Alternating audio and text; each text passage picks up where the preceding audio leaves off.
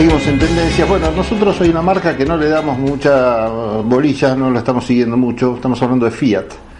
Y en este caso, bueno, tenemos sí información que nos parece interesante mencionar.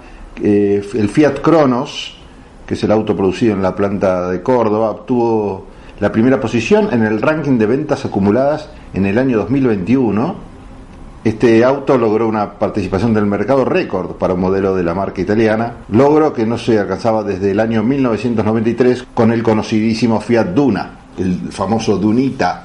El modelo lleva más de 175.000 unidades comercializadas desde su lanzamiento, acumula 14 meses como el auto más vendido en la Argentina, uno de los modelos que más creció en volumen de venta en toda la industria en lo que va del año, con un crecimiento del 124% en relación al año anterior.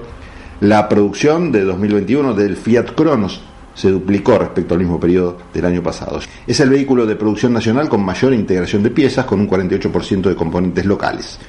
Uno de cada 10 vehículos vendidos en la Argentina es un Cronos. Así que bueno, elegido por los argentinos en un momento que anda mal la industria automotriz en general, estos muchachos eh, tienen para mostrar unos buenos números, así que deben estar contentos la gente de Fiat. Una marca que particularmente, como decíamos mucho, nos difundimos acá en el programa.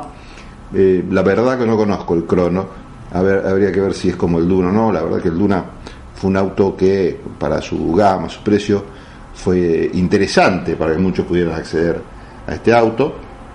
Y honestamente no sé qué pasa con el Cronos, pero bueno, debe estar obviamente a precios accesibles para que logre este posicionamiento en un momento, aparte que la verdad que no hay mucha guita para andar tirando en un auto. Bueno, en un rato seguimos en tendencias.